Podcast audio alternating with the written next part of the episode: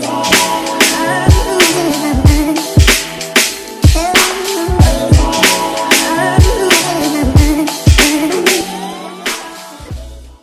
Bienvenue sur le quai, suis chaud. Ici, on parle nutrition, fitness, lifestyle, développement personnel. Le tout pour vous apprendre à être la meilleure version de vous-même.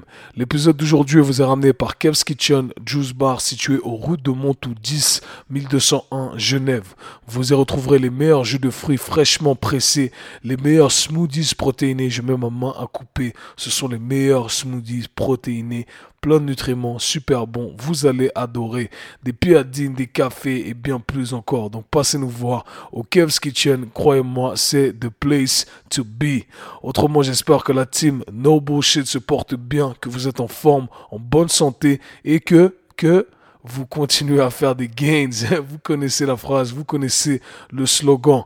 Alors, team, J'apprécie encore une fois tous les messages. C'est important pour moi de montrer, euh, d'exprimer cette reconnaissance à chaque fois que vous m'envoyez des messages, que vous laissez un commentaire sur l'application Apple Podcast, que vous laissez en 5 étoiles. Donc si vous voulez me soutenir, vous savez quoi faire. Il suffit d'aller sur votre application Apple Podcast, laisser un commentaire sur le quai suis chaud, mettez un 5 étoiles. Vous pouvez vous abonner sur Spotify et toutes les autres plateformes podcast également. Vous pouvez retrouver également cet épisode et tous les épisodes dorénavant sur euh, YouTube également. Donc abonnez-vous à ma chaîne YouTube par la même occasion. Aujourd'hui, Tim, j'ai décidé d'aborder euh, un sujet important. Encore une fois, à chaque fois, c'est important pour moi. J'ai décidé de vous présenter les idées euh, sur lesquelles j'ai sur lesquelles j'ai changé d'avis. Ok, j'avais tort et c'est important de se dire, hey, j'ai changé d'avis, j'avais tort. Ok, c'est ok d'avoir tort et je pense que c'est même sain de, de, se remettre en question. il faut constamment se remettre en question. C'est comme ça qu'on évolue. On veut, on veut pas être marié à des idées. On veut pas euh, être fermé à de nouvelles possibilités. Et au final, moi, je fais ce métier pour vous aider, pour partager la bonne information. Et j'ai aucun ego. J'ai pas d'ego dans l'industrie de la santé ou dans l'industrie du fitness. Je fais pas ça pour satisfaire mon propre ego. Je suis là pour donner la meilleure pour partager la bonne information, faire le travail que vous n'avez peut-être pas le temps de faire. Donc je viens le faire et je viens partager la bonne information pour vous. Et voilà. Et si ça inclut le fait de se dire j'avais tort, ben tant mieux, j'avais tort parce qu'au final, c'est pas moi, c'est pas moi le but final. Le but final, c'est d'aider les gens. Donc voilà, aujourd'hui, je vais vous présenter cinq idées sur lesquelles j'ai dû me remettre en question, que j'ai dû approfondir le sujet un peu plus. Et euh, il y en a bien plus que ça, bien entendu. Hein. Mais voilà, ce sont les cinq idées qui me sont venues en tête, qui, qui m'ont challengé après avoir déjà accumulé un certain savoir. Donc je n'en dis pas plus, team. Let's get it. Ok team, dans cet épisode on va revenir sur 5 idées ou 5 propos que je tenais par le passé sur lesquels j'avais tort. Oui, vous m'avez bien entendu, j'avais tort. Et c'est ok d'admettre qu'on avait tort, je pense que c'est une preuve de maturité et une preuve de sagesse. Et je tiens à le dire, c'est un message important pour moi ici parce que vous me connaissez, j'aime bien challenger ce qui se dit dans l'industrie de la santé, dans l'industrie du fitness. J'aime bien challenger le status quo et souvent on me tombe dessus des gens qui n'aiment pas trop ça. Ils disent attends comment ça tu remets mes euh, connaissances en question? Tiens à dire que tout ce que je partage avec vous, je le partage parce que j'ai dû remettre moi aussi mes connaissances en question. J'ai cru j'ai dû remettre sur la table les trucs que je croyais être vrais, absolument vrais. Et j'ai pas d'ego dans cette industrie. D'accord? Mon but c'est de fournir la meilleure information, fournir le meilleur service. Et si pour ce faire, je dois remettre en question et oublier tout ce que je croyais savoir, eh bien je le ferai. D'accord? Il n'y a pas d'ego ici pour moi. Et j'invite tout le monde à penser de la même façon. Parce que c'est plus important de s'attarder sur ce qu'on ne sait pas que sur ce qu'on croit savoir. Et c'est comme ça qu'on est constamment dans le progrès intellectuel selon moi. Alors aujourd'hui, je vais vous partager cinq idées que voilà, il n'y a pas si longtemps que ça. Au final, je croyais être vrai parce que bien entendu, il y a plein de mythes que j'ai démontés. Vous connaissez euh, mon discours sur les sucres. Moi aussi, je croyais que voilà, le sucre, ça faisait grossir automatiquement. Moi aussi, je croyais qu'il ne fallait pas fléchir sa colonne vertébrale, qu'il ne fallait pas laisser ses genoux dépasser ses orteils ou rentrer vers l'intérieur. Mais bref, j'ai démonté tout ça et je continue de le faire constamment. Donc, je pense que c'est rentré. Mais ces trois dernières années, je dirais qu'il y a eu un changement sur certaines philosophies également de l'entraînement. Et c'est ce que je viens présenter aujourd'hui dans cet épisode-là. Alors la première chose que je croyais, il n'y a pas si longtemps que ça, hein, je dirais il y a deux ans et demi, c'était que c'était mieux de faire du cardio à jeun pour perdre du gras. ok? Pourquoi J'avais toute l'explication scientifique derrière, je pensais que ça avait du sens. D'ailleurs, j'ai fait une vidéo très intéressante là-dessus où euh, justement j'explique la différence entre brûler du gras et perdre du gras. Donc je vais vous présenter à chaque fois un petit résumé euh, chacun de ces propos ici et j'essaierai d'élaborer le tout à travers d'autres vidéos ou présenter celles que j'ai déjà faites euh, par le passé. Donc pourquoi euh, ce mythe-là du cardio à jeun? Vous allez souvent entendre ça, les gens vous dire que c'est mieux de faire du cardio à jeun pour perdre du gras.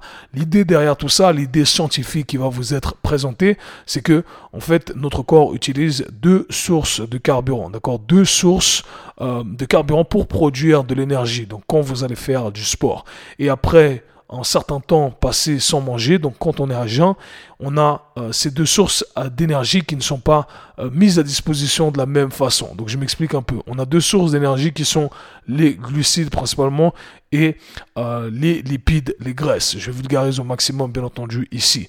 Et en gros, en gros, notre corps va pouvoir choisir un ou l'autre en fonction de l'intensité de l'effort, en fonction de plusieurs variables. Et la théorie ici du cardio dit que voilà, après un certain temps sans euh, manger, on est à jeun, eh bien notre corps n'a pas la capacité d'utiliser les glucides, il va utiliser les graisses. D'accord? Donc quand vous allez faire votre activité physique, vous allez utiliser des graisses comme source d'énergie et par conséquent, eh bien si vous brûlez des graisses, vous brûlez du gras. Mais malheureusement, ça ne fonctionne pas comme ça. Ce sont deux processus qui sont complètement différents. Et je pense avoir fait un bon boulot à expliquer tout ça dans la vidéo. Brûler des graisses en tant que carburant, c'est une chose, c'est un processus qui dure pendant le moment de l'effort, mais perdre du gras, d'accord, brûler du gras si on veut, eh bien c'est un processus qu'on doit voir sur le long terme, sur une journée, et ça, ça va dépendre du ratio de ce que vous consommez et ce que vous dépensez. Donc voilà, je vous invite à aller checker la vidéo, super intéressante selon moi. La deuxième chose sur laquelle j'ai complètement changé d'avis, j'avais tort, complètement tort, et c'est un truc que j'enseignais même à mes clients ou les coachs qui ont voulu apprendre auprès de moi. Euh, on parle souvent de ce qu'on appelle les euh, somatotypes, je crois que c'est le terme euh, en français également. En gros, on a catégorisé il y a quelques années de cela trois différents types de corps qu'on appelle les ectomorphes, les mésomorphes et les endomorphes. En petit résumé, on a l'ectomorphe qui est catégorisé comme cette personne avec des longs membres qui est plutôt euh, voilà long et fin. On a le mésomorphe qui est plutôt bien proportionné et on a euh, l'endomorphe qui est plutôt euh, gras, d'accord, qui a une masse graisseuse un peu plus prononcée, qui est plus petit, qui a des os plus larges, etc. Donc c'est certaines catégories qu'on a créées et dans lesquelles on a mis différents groupes, différentes personnes. Et je croyais, je croyais que il y avait certaines alimentations, certaines euh, méthode alimentaire qui allait correspondre plus à un type qu'à un autre type. Alors j'avais tendance à croire que par exemple les ectomorphes, ceux qui étaient plutôt longs et fins, avaient tendance à mieux ou devaient consommer plus de euh, glucides, d'accord, consommer plus de sucre, sont des gens qui détruisent plus rapidement euh, ce qu'ils consomment. Et par conséquent il fallait leur donner plus de sucre versus les endomorphes, ceux qui étaient déjà un peu plus, euh, qui portaient déjà une masse grasse un peu plus conséquente, et eh bien, ils devraient euh, diminuer les sucres. Et voilà, le mésomorphe, il est un peu juste au milieu. Enfin bref, une théorie qui maintenant, quand je repense, n'avait vraiment pas de sens parce qu'on répond tous aux mêmes règles de la physique. Alors on a tous une génétique bien entendu différente et je pense qu'il y a certaines particularités. Lors d'un dernier podcast, j'ai parlé du body fat set point, donc le taux de masse grasse optimal en fonction de la personne. Et il y a d'autres variables encore à prendre en considération.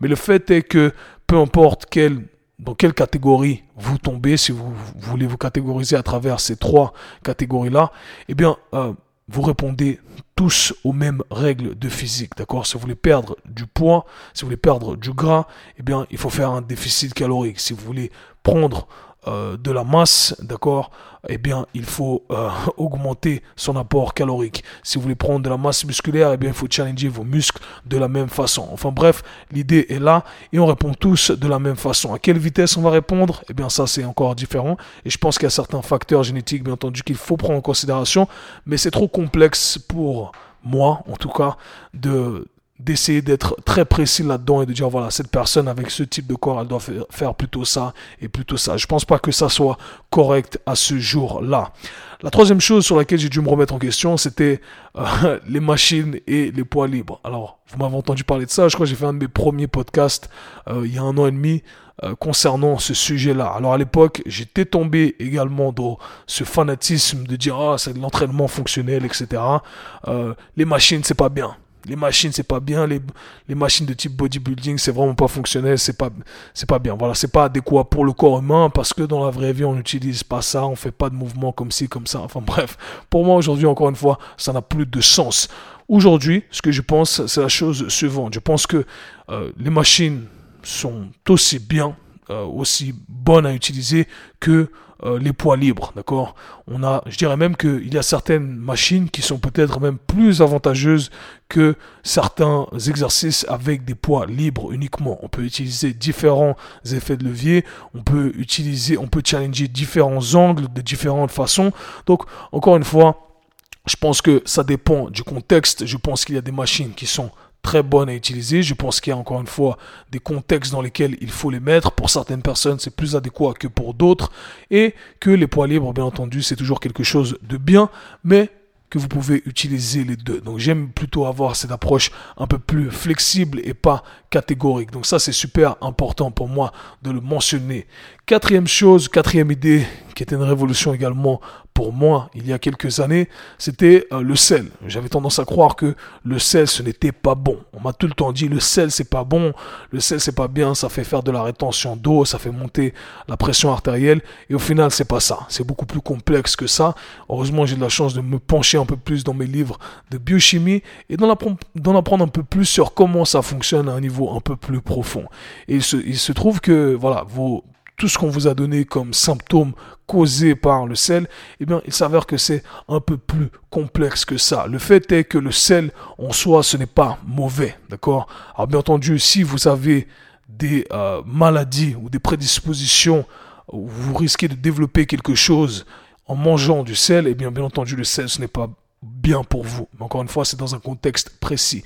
Mais de manière générale, le sel va vous apporter des nutriments essentiels. C'est super important pour l'hydratation, c'est super important pour la digestion, c'est super important pour vos contractions musculaires. Donc, il y a plein euh, de bienfaits à consommer du sel, pas du sel de table. Et je pense faire un, podcast assez poussé sur le sujet parce que c'est quelque chose qui m'a fasciné.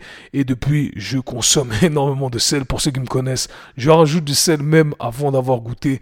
Tous les athlètes qui travaillent avec moi, je leur recommande de consommer du sel. Pourquoi? Parce que lorsqu'on transpire, on ne transpire pas que de l'eau, on transpire également nos minéraux. Et on veut avoir ces minéraux en retour. Donc, je demande de rajouter un petit peu de sel dans leur boisson. C'est quelque chose que je fais également. Electrolytes, baby. Donc, super important le sel. Oubliez tout ce qu'on vous dit sur le sel.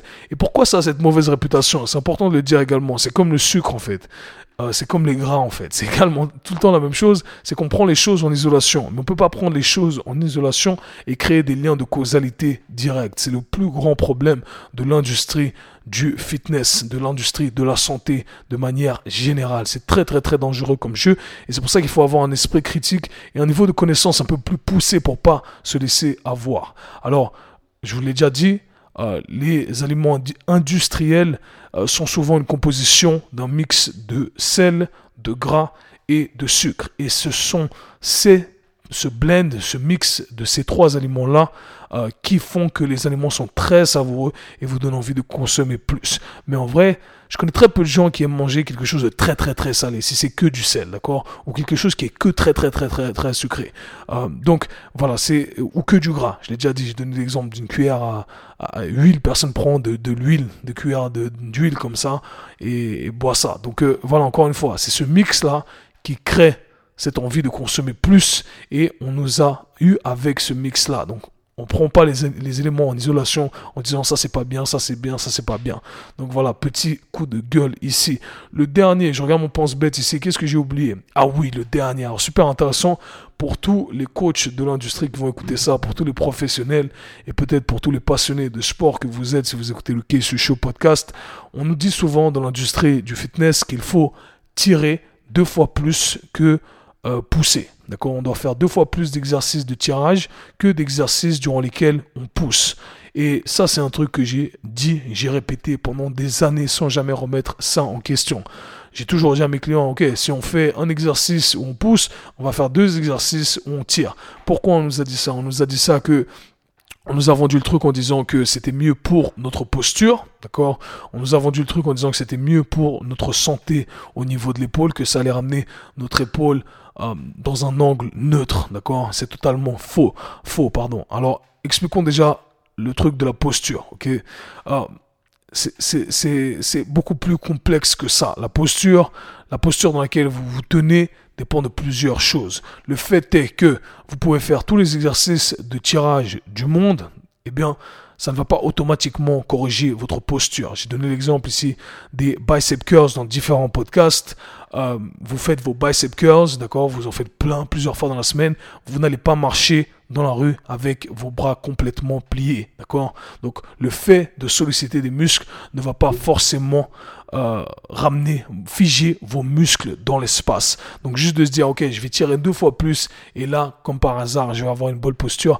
Et ben malheureusement, ça ne fonctionne pas comme ça. La posture va dépendre de votre contrôle neurologique de votre corps en général. Je dirais que plus précisément de votre colonne vertébrale, d'accord, et pas uniquement de cette musculature euh, superficielle du dos.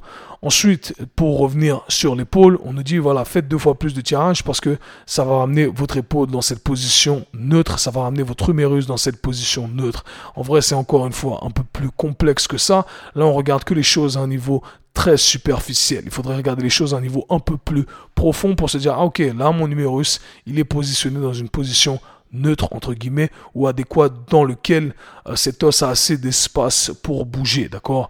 On aimerait plutôt analyser euh, la cavité articulaire et dire ok est-ce que j'ai assez d'espace pour aller dans une direction, dans l'autre direction? Si oui, si j'ai autant d'espace dans les deux, eh bien mon corps va faire en sorte que cet os se retrouve dans une position plus ou moins neutre. Mais si je suis limité dans un côté, dans une direction, eh bien mon os ne va pas se retrouver dans la meilleure des positions ou pas dans la position qui est entre guillemets neutre. Alors ça c'est super important de le savoir et surtout que la posture, juste le fait de faire plus de tirage ne va pas corriger votre posture. Et ça c'est une anecdote que je partage avec vous.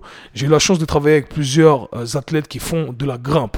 Alors je connais aucune, aucun autre athlète qui a une capacité à tirer euh, aussi bien ou de manière aussi forte, aussi exprimée que les grimpeurs. Ok, les gars, ils ont les dorsaux, les rhomboïdes, tout ce que vous voulez. C'est, c'est du béton, ok? C'est de la force, c'est incroyable. Leur grip, tout ce que vous voulez. Ce sont des athlètes qui sont super impressionnants quand il s'agit de tirage. C'est littéralement ce qu'ils font tout le temps. Ils font que de tirer. Et c'était assez impressionnant pour moi, c'était un choc de voir que ces personnes-là qui faisaient de la grimpe avaient au contraire pas du tout une bonne posture. Les épaules arrondies, le dos complètement arrondi, mais tu dis, mais attends, Pourtant, ils font, ils font 10 fois plus de tirage que d'exercices durant lesquels ils poussent. Alors pourquoi ils ont cette posture? Pourquoi leur os, euh, leur humérus est pas positionné dans une position neutre? Attends, il y a un truc bizarre. On m'a pas appris ça comme ça. Donc juste une petite anecdote qui m'a permis d'initier le processus de questionnement et qui m'a permis d'en apprendre un peu plus sur le sujet. Le fait est que vous ne devez pas tirer deux fois plus que vous poussez. Selon moi, pour la jouer safe, pour, pour créer cette harmonie de votre corps. Moi, j'aime bien penser en une certaine harmonie. Eh bien, un bon split de 50-50, c'est pas mal. Et peu importe si vous poussez un peu plus, parce que la demande de votre sport vous demande de pousser un peu plus que de tirer un peu plus, c'est pas grave. Mais un bon split 50-50 quand vous avez la salle de sport, eh bien pour moi, je pense que c'est adéquat. Donc lorsque vous faites un exercice où vous poussez, vous combinez ça avec un exercice où vous tirez, et là, tout le monde est content. Donc voilà les amis, ce sont les 5 idées, les 5 propos sur lesquels j'ai complètement changé d'avis.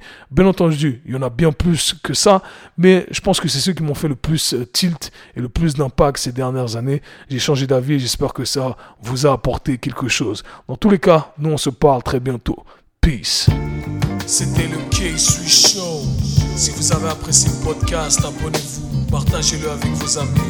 Très bientôt.